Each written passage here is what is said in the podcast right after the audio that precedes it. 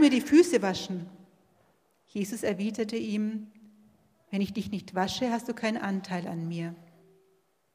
Da sagte Simon Petrus zu ihm, Herr, dann nicht nur meine Füße, dann auch die Hände und das Haupt. Jesus sagte zu ihm, wer vom Bad kommt, ist ganz rein und braucht sich nur noch die Füße zu waschen. Auch ihr seid rein, aber nicht alle.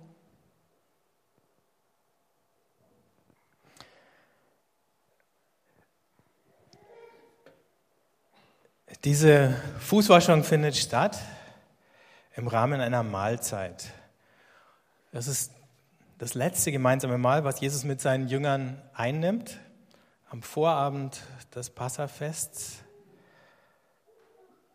Und für die Jünger ist längst noch nicht klar, dass das die letzte Mahlzeit ist, die sie miteinander einnehmen. Manche Abschiede kommen eben sehr überraschend, andere, die sieht man lange kommen.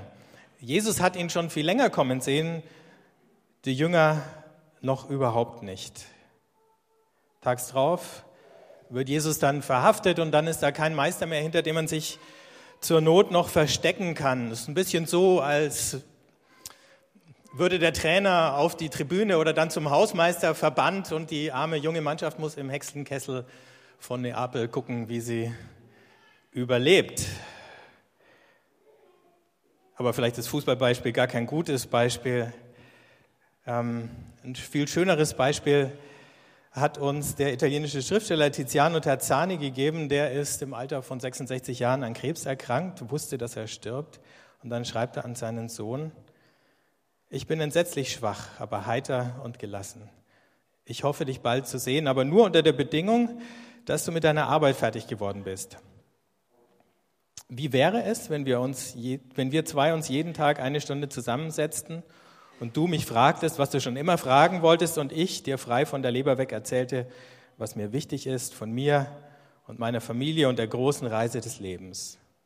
Beeil dich, denn ich glaube, mir bleibt nicht mehr viel Zeit. Sieh zu, wie du es einrichten kannst und ich werde mir Mühe geben, noch eine Weile zu leben. Ich umarme dich, dein Papa. So ähnlich können wir uns die Situation vorstellen aus der Sicht von Jesus. Da zieht er sich aus der Öffentlichkeit zurück und er versammelt die, die für ihn die wichtigsten Begleiter waren auf dem Weg der letzten drei Jahre um sich. Und dann redet er frei von der Leber weg. Aber bevor er anfängt, frei von der Leber weg zu reden, tut er etwas. Am Anfang steht gar kein Wort, sondern eine Geste. Jesus wäscht seinen Jüngern die Füße. Wie viel Wirbel so eine Geste der Fußwaschung verursachen kann, hat uns ähm, an Gründonnerstag der damals gerade frisch gewählte Papst Franziskus gegeben. Er hat nicht wie sonst üblich zwölf respektablen Männern die Füße gewaschen, normalerweise sind es Priester oder sonst fromme Katholiken, sondern er hat den Ort gewechselt und ist in ein römisches Jugendgefängnis gegangen. Dort hat er zwölf Insassen die Füße gewaschen, die kamen aus ganz verschiedenen Nationen und von verschiedenen Religionen und das war dann der eigentliche Skandal. Darunter waren auch zwei Frauen. Ein Wirbel ging sofort durch die verschiedenen katholischen Lager und auch durch die, durch die Presse. Von Tabubruch war die Rede und dass das überhaupt nicht mit dem Kirchenrecht zu vereinbaren sei. Und ein päpstlicher Berater, der ist sofort in die Öffentlichkeit getreten und hat gesagt, dass das doch ein sehr fragwürdiges Beispiel ist. Und was das für Auswirkungen denn haben könnte, das sei ja völlig unübersehbar. Jedenfalls hatte der Sprecher des Vatikans schon damals und jetzt ja noch viel mehr gut zu tun, Federico Lombardi. Und er wurde also nicht müde zu betonen, dass das also jetzt eine Ausnahme war. Wir werden sehen, ob er recht behält. Noch in der Haftanstalt hat sich der Papst mit den ähm, Insassen unterhalten und auf die spontane Frage eines von den Jugendlichen, warum er denn gerade sie ausgewählt hat, dafür hat der Papst geantwortet, das war ein Bedürfnis, das aus meinem Herzen kam. Ich habe mich gefragt, wo sind die, die mir vielleicht am meisten helfen können, bescheiden zu sein, ein Diener zu sein, wie es ein Bischof sein muss. Wir sehen hier, dass der Papst diese Fußwaschung eigentlich sozusagen wieder neu äh, definiert hat, nachdem sie sich von ihren Ursprüngen ein bisschen entfernt hatte. Und das ist so. Große Gesten oder starke Zeichen, die werden gerne mal kopiert. Und manchmal geht ihr eigentlicher Sinn dabei verloren. Manchmal leisten die Kopien das nicht mehr, was das Original sein sollte. Im Königreich Bayern war es zum Beispiel übrig, üblich, dass der Regent äh, jedes Jahr zwölf würdigen, armen Männern, die man dann als die äh, zwölf Apostel äh, bezeichnet hat. Und hier seht ihr eine, einen Jahrgang davon, ähm, ähm, die Füße äh, gewaschen hat. Das äh, Spannende daran ist, dass wir noch den Ministerialerlass haben. Ähm, und den Wortlaut muss man sich tatsächlich um die, äh, auf der Zunge zergehen lassen, wie das damals angekündigt wurde.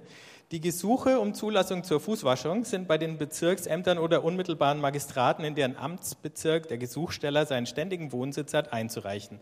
Erforderlich, erforderliche Belege sind Tauf- und Geburtszeugnis, Vermögens- und Leumundszeugnis, amtsärztliches Zeugnis über Gesundheit und Rüstigkeit des Gesuchstellers im Allgemeinen und insbesondere darüber, ob derselbe mit keinem Fußleiden behaftet ist. Wir kennen die Situation ja heute auch. Es gibt ab und zu mal diesen Rollenwechsel. Dann äh, für einen Tag ähm, muss äh, der Chef zum Beispiel den Angestellten äh, das Essen bringen oder den Kaffee kochen oder was weiß ich, was es noch für untergeordnete Rollen dann in der jeweiligen Abteilung gibt. Oder eben der König, der einmal im Jahr Leuten die Füße wäscht. Aber am nächsten Tag ist eben der Chef wieder der Chef und der König ist immer noch der König. An dieser Rangordnung hat sich überhaupt nichts geändert. Alles ist wieder beim Alten. Die Ordnung ist nur mal kurz aufgehoben worden, um sie wieder zu bekräftigen. So ähnlich wie an Fasching mal alle über die Stränge schlagen dürfen, damit sie sich dann das ganze restliche Jahr wieder anständig benehmen. Ist also das gemeint mit dem, was Jesus macht? Ist das nur was Vorübergehendes? Die Antwort wird uns der Petrus geben. Herr, du willst mir die Füße waschen. Also ich verstehe sehr gut, dass der Petrus sich da wehrt. Wenn, dann müsste er umgekehrt sein. Und warum gerade die Füße? Also wenn, dann soll er mir vielleicht den Kopf waschen. Aber nein, Jesus verhält sich mal wieder völlig anders. Meine Füße, also so ungewaschen halte ich die jetzt ungern jemanden hin. Und meistens sind sie ja auch in Strümpfen und in Schuhen ganz gut verpackt. Füße, die sind ja auch was Sensibles. Da enden ganz viele Nervenbahnen und mein Körper und ganz viele Organe bilden sich da ab. In meinen Füßen, da steckt auch mein Lebensweg. Von Anfang an bin ich mit denen schon unterwegs, über Höhen und Tiefen, Abkürzungen gemacht und Umwege. Das alles haben sie mitgetragen. Manchmal war ich auch in den falschen Schuhen unterwegs, manchmal waren sie zu eng, man hat was gedrückt oder gescheuert und es hat Spuren hinterlassen an meinen Füßen. Das sind Schwielen und Druckstellen und Narben und Wunden. Manches ist verbogen und das eine oder andere auch verkrümmt. Und all das soll ich Jesus hinhalten? Nie und nimmer. Nie und nimmer wäschst du mir die Füße, sagt der Petrus. Aber genau das ist Jesu Einladung, dass ich ihm all das, mein Leben, so wie es ist, hinhalten darf.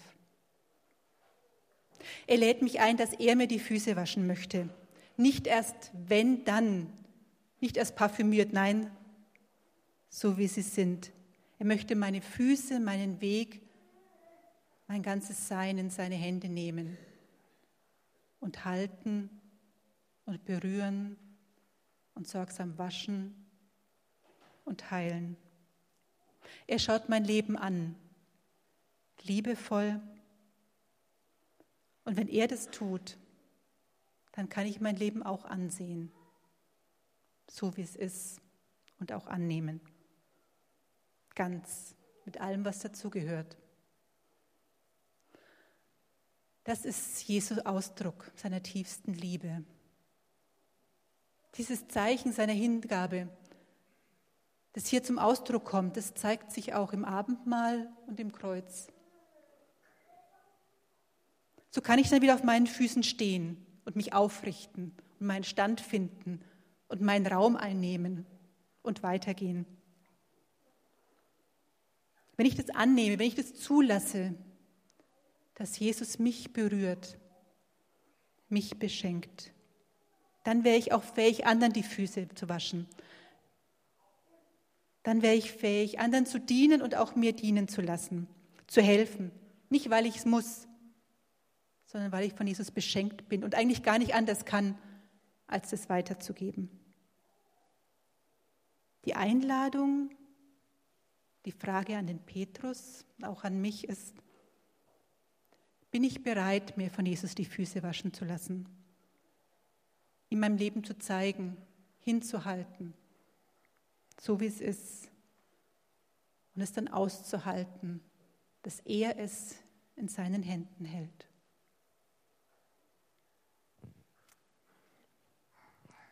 Wir haben in dieser Woche lang ähm, und intensiv darüber diskutiert, über den Petrus und äh, sind dann bei Mein Petrus und Dein Petrus gelandet. Das war Dein Petrus, jetzt kommt Mein Petrus. Ähm, mein Petrus, der hat eigentlich gar kein Problem, sich die Füße waschen zu lassen. Aber wenn, dann doch bitte von den richtigen Leuten. Ähm, wie alle anderen ist er zu diesem Festmahl gekommen, äh, nicht geduscht, aber gebadet oder in frischen Kleidern. Ähm, das war ja normal ähm, und ähm, wenn, dann hat der Hausherr einen Diener gehabt oder wenn keine Diener waren, weil es eine arme Familie waren, dann waren es vielleicht mal die Frauen, die den Gästen die Füße gewaschen haben. Aber hier sind weder Frauen noch Diener da, äh, die solche niedrigen Tätigkeiten hätten verrichten können. Und plötzlich Macht Jesus das? Vor ein paar Wochen hat einer von meinen Jungs erzählt, der macht gerade einen Ferienjob oder hat gemacht bei einer großen Erlanger Gebäudereinigungsfirma, die wiederum im Gebäude einer großen Erlanger Elektrofirma äh, tätig war. Und äh, da ist er dann in seiner äh, Kluft da unterwegs gewesen, um Büros und Toiletten und sonst was äh, zu säubern und hat dann erzählt, solange er in dieser Arbeitskleidung da äh, die Flure und äh, Büros entlangläuft, wird er von den meisten Leuten komplett ignoriert. Die tun so, als wäre er überhaupt nicht da. Kaum zieht er sich um, weil er nach Hause gehen will und geht durch das gleiche Büro oder über den gleichen Flur, grüßen ihn die Leute. Kleider machen Leute, Kleider machen Leute unsichtbar, möglicherweise auch. Und Jesus indem er seine Kleider ablegt, der wird ja, fast unsichtbar. Nicht für den Petrus allerdings. Ich bin nicht sicher, ob er in dem Moment genau sagen kann, was ihm da gegen den Strich geht, als er plötzlich, als er auf Jesus herabschaut, zu dem er bisher immer aufgeblickt hat. Ich bin auch nicht sicher, ob er nur der Einzige ist, der den Mund aufgemacht hat, ob alle irgendwie irritiert waren ähm, und er nur der Erste war, der Worte dafür gefunden hat. Vielleicht waren sie auch einfach zu überrascht, um irgendwas zu sagen. Vielleicht hat sie es aber auch wirklich nicht gestört, dass Jesus ihnen die Füße wäscht. Aber Petrus ist im Johannesevangelium sowas wie der Klassensprecher dieser zwölf. Vielleicht also ist sein Widerspruch tatsächlich der Widerspruch aller oder vielleicht drückt er das Unbehagen aller aus, dass Jesus so aus der Rolle fällt. Aus welcher Rolle? Aus der Rolle des Überlegenen, aus der Rolle des Wissenden, aus der des Wundertäters oder heute würden wir vielleicht sagen, der Lichtgestalt. Und tatsächlich hat der Jesus nur wenige Verse weiter vorne am Ende von Kapitel 12 davon gesprochen, dass er das Licht der Welt ist. Will er jetzt, um es mal mit seinen eigenen Worten auszudrücken, dieses Licht schon wieder auf einen Scheffel stellen, indem er sich in diese niedrige Position begibt. Anders gefragt würde der Petrus sagen, kann denn Jesus seine Mission erfüllen, wenn er sich so eine Blöße gibt? Werden die Leute nicht die Ehrfurcht und den Respekt von ihm verlieren, wenn sie rauskriegen, was er da während dieses Mahls gemacht hat? Das ist ungefähr so peinlich wie jemand, der zu Hause in Frauenkleidern rumläuft. Wenn sich das rumspricht, dann nimmt ihn keiner mehr ernst. Muss denn eine Erneuerungsbewegung wie die, die Jesus ins Leben gerufen hat, nicht straff und entschlossen geführt werden? Muss Jesus nicht an der Spitze stehen und vorangehen auf den Schultern von immer, immer mehr Menschen, um Einfluss zu kriegen, um der Welt in Gottes Namen sagen zu können, wo es lang geht? Offensichtlich ist Petrus der Meinung, Jesus hat nicht verstanden, wie die Leute ticken. Und jetzt ist noch Zeit, ihn davon abzubringen. Vielleicht hat es ja auch damit zu tun, dass er sich im Stillen als die Nummer zwei hinter Jesus betrachtet. Und wenn Jesus sich plötzlich ganz unten einsortiert, wo ist Petrus dann? Ich weiß es nicht. Aber vielleicht ahnt er eben schon, dass am Ende auch ihm sowas wie Verachtung oder Leiden drohen würden. Und anders als wir, die schon wissen, wie die Geschichte weitergeht, hat Petrus in diesem Moment noch gar nicht erfasst, wie radikal sich Jesus nur ein paar Stunden später tatsächlich erniedrigen lässt. Und deswegen sagt er zu ihm jetzt, ey Jesus, lass mal. Und weil er das nicht begriffen hat, ist es tatsächlich auch so, dass wenige Stunden später, als Jesus verhaftet wurde und Petrus ihm nachschleicht bis in den Hof des hohen Priesters, er nicht aus Angst, sondern aus Frust oder Enttäuschung sagt, tut mir leid, mit dem habe ich nichts zu tun. Jesus reagiert auf diesen Widerspruch prompt und überhaupt nicht unterwürfig. Und er sagt zu ihm sinngemäß, Petrus, wenn du jetzt aussteigst, dann bist du draußen. Dann hast du überhaupt nichts von dem begriffen, was wir drei Jahre lang gemacht haben. Und dann wird mit dir auch nichts davon weitergehen. Darf ich jetzt bitte weitermachen? Petrus hat tatsächlich noch nichts begriffen. Das zeigt sich auch darin, dass ihm das Füßewaschen plötzlich viel zu wenig ist und er die sorgsam überlegte Szene jetzt nach der anderen Richtung sprengen will und sagt, naja gut, dann, dann aber ganz bitte. Und schließlich lässt er Jesus einfach machen. Mehr braucht es in diesem Moment auch gar nicht, als das bisschen Bereitschaft stillzuhalten und ihn machen zu lassen.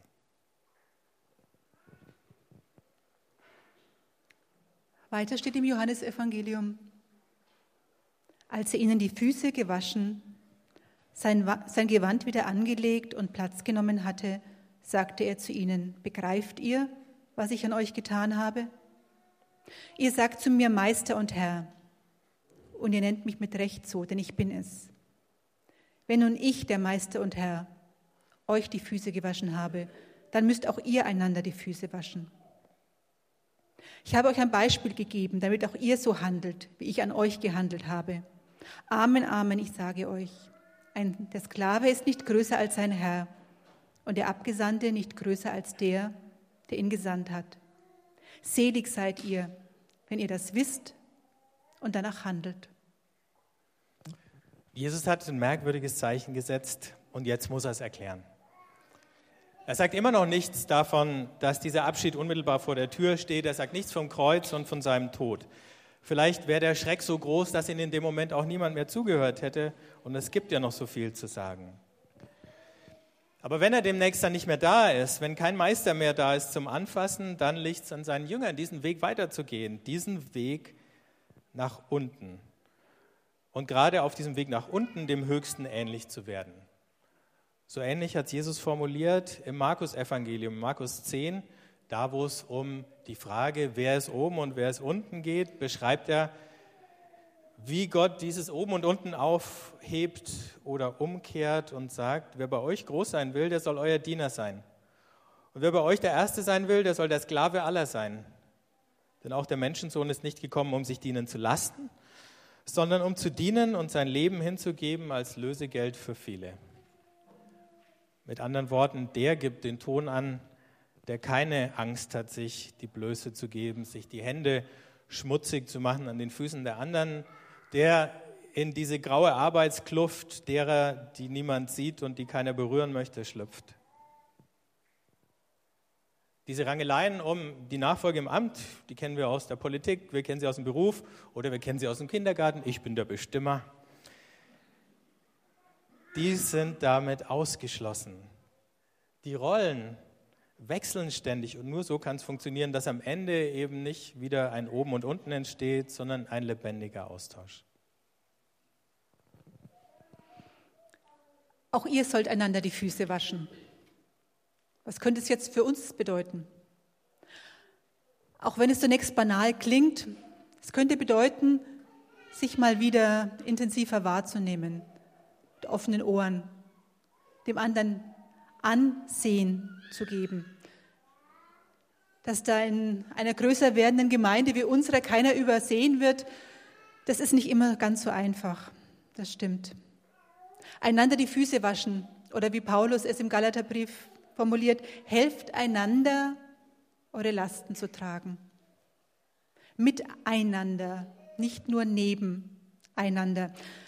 Das ist die Voraussetzung, um überhaupt mitzubekommen, wo der andere eine Last hat oder wo ihn der Schuh drückt. Praktische Dinge, klar, die dürfen folgen, aber manchmal hilft es ja schon, wenn ich überhaupt weiß, das sind andere, an die ich mich wenden kann, die sind da, rennen nicht weg.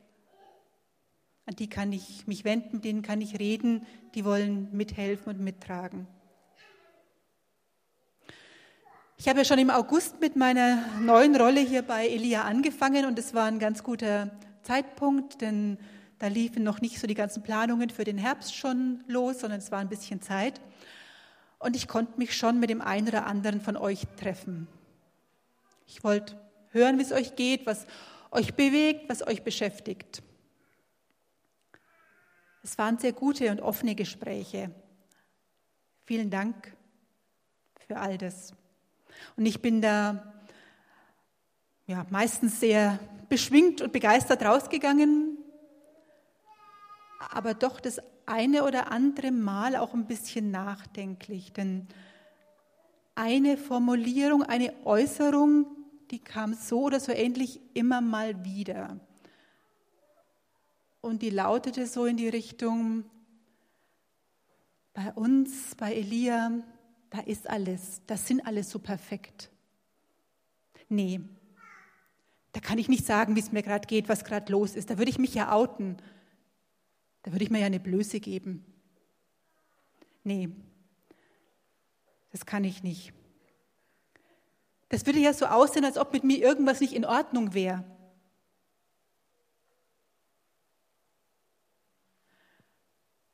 Ich glaube, bei uns allen ist doch mal was nicht in Ordnung, hin und wieder. Und auf der anderen Seite sind wir auch schwer in Ordnung und alles passt immer mal wieder. Und manchmal ist auch beides gleichzeitig. Helfen und sich helfen lassen. Tragen und getragen werden. Ich kann anderen die Füße waschen, aber ich brauche es auch, dass mir die Füße gewaschen werden. Wir alle sind doch auf Hilfe, auf Ergänzung angelegt. Aber das einzugestehen, das braucht manchmal auch Mut. Ich schaffe das schon allein. Also den Satz kenne ich auch. Und so sehr mir auch die Vorstellung gefällt, dass ich doch stark genug bin und es auch alleine stemme, so sehr merke ich doch, dass ich Unterstützung, dass ich Hilfe brauche. Und dass dieses Einander, einander tragen, die Basis einer Gemeinschaft ist. Brené Brown, eine Sozialforscherin, schreibt in einem ihrer Bücher, folgende Erkenntnis gehört zu den wichtigsten in meinem Leben. Bis wir nicht mit offenem Herzen empfangen können, geben wir auch nie wirklich mit offenem Herzen. Wenn wir mit dem Empfangen von Hilfe ein Urteil verbinden, verbinden wir bewusst oder unbewusst auch ein Urteil mit dem Helfen. tragen und getragen werden. Es ist gut zu geben und zu helfen, aber wir brauchen auch Unterstützung. Wir brauchen Menschen, die uns neue Wege ausprobieren lassen und nicht gleich über uns urteilen. Wir brauchen Menschen, die uns aufrichten, wenn irgendwas völlig schief gelaufen ist oder wenn uns jemand oder irgendwas ein Bein gestellt hat. Wir brauchen Menschen, die uns ermutigen und die mit uns gemeinsam tragen. Kürzlich hat in einer Gruppe ein Teilnehmer gesagt, ich weiß eigentlich gar nicht, ob ich hier richtig bin. Bei uns in der Beziehung geht gerade alles drunter und drüber. Eigentlich soll ich doch gar nicht hier sein. Eigentlich passt es doch gerade gar nicht. Doch, das passt. Du bist genau richtig hier, in diesem Kreis. Wenn du hier nicht richtig bist, in dem Kreis, in dieser Gemeinde, selbst wenn du schmutzige oder wunde Füße hast, wo dann? Das wünsche ich mir für die nächsten beiden Jahre, dass wir mit euch allen zusammen eine Atmosphäre entstehen, wachsen lassen können, wo das möglich ist. wo ich keine Sorge haben muss, mich zu outen und wo es völlig normal ist, zu helfen, aber auch mal bedürftig zu sein, wo wir uns gegenseitig unterstützen, ermutigen, aber auch trösten, wo wir gemeinsam Erfolge feiern, aber auch Niederlagen oder mal Durchstrecken aushalten. Ich wünsche mir, dass ein vertrauensvoller Raum entsteht, wo man Sachen ausprobiert und auch mal scheitern kann, wo wir einander helfen zu wachsen, jeder Einzelne, aber auch wir zusammen als Gemeinde. Der Satz, an dem ich in den Gesprächen hängen geblieben bin, war, da würde ich mir ja eine Blöße geben. Vielleicht geht es ja gerade darum bei dem Fußwaschen, bei der Fußwaschung, dass ich meine Schuhe und Strümpfe ausziehe. Und dass das in einer Atmosphäre passiert, wo ich es wagen kann, meinen nackten Fuß zu zeigen, hinzustrecken, mir die Blöße zu geben. Und wir so einander beschenken und miteinander tragen können.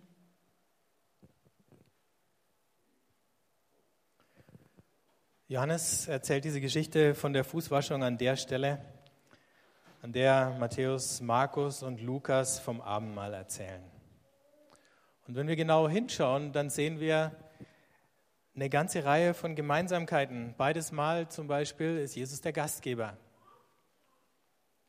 Beides Mal setzt er sich über die Gewohnheiten oder die Konventionen hinweg. Einmal ändert er die Liturgie des Passafests und das andere Mal die Ordnungen und Rollen im Haushalt. Beides Mal hat es mit seinem nahen Tod zu tun. Hier der Erniedrigung dessen, der anderen die Füße wäscht und da der Hingabe von Leib und Leben. Beides Mal ist es dieser Tod, der neues Verhältnis der Jünger zu Gott, zueinander und zur Welt begründet. Und beides Mal zeigt sich in dem, was da passiert, auch schon so eine Art Vorgeschmack auf Gottes neue Welt auf das kommende Reich, auf die große Heimkehr, auf das Hochzeitsmahl, auf die Tafelrunde des Königs, wenn alles heil wird. Und beides Mal sagt Jesus seinen Jüngern, sie sollen es um seinetwillen nachmachen. Oder wie es in der Abendmahlsliturgie heißt, und wie es schon Paulus gesagt hat, wir verkündigen den Tod des Herrn, bis er kommt. Im Abendmahl, das wir dann gleich feiern, ist Jesus gegenwärtig.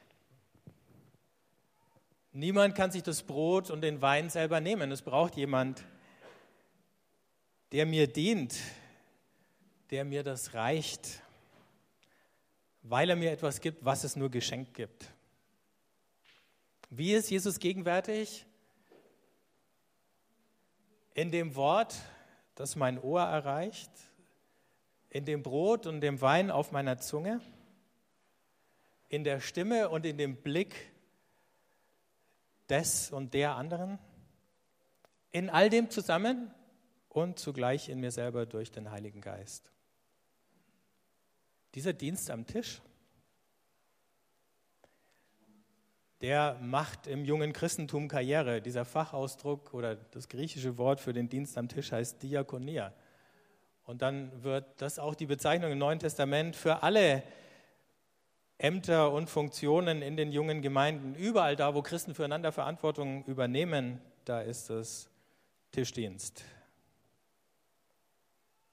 Und es bedeutet, ich lasse mich hineinnehmen in den Christus, der sich verschenkt. Ich bin in ihm aufgehoben, ich bin in ihm geborgen, ich werde in ihn hinein verwandelt. Und deswegen kann ich mich selber, meine Rechte und meinen Besitz auch loslassen, ohne mich zu verlieren. Und zu genau dieser Verwandlung sind wir heute eingeladen, wenn wir das Abendmahl feiern, um dann als Verwandelte in diese Woche zu gehen.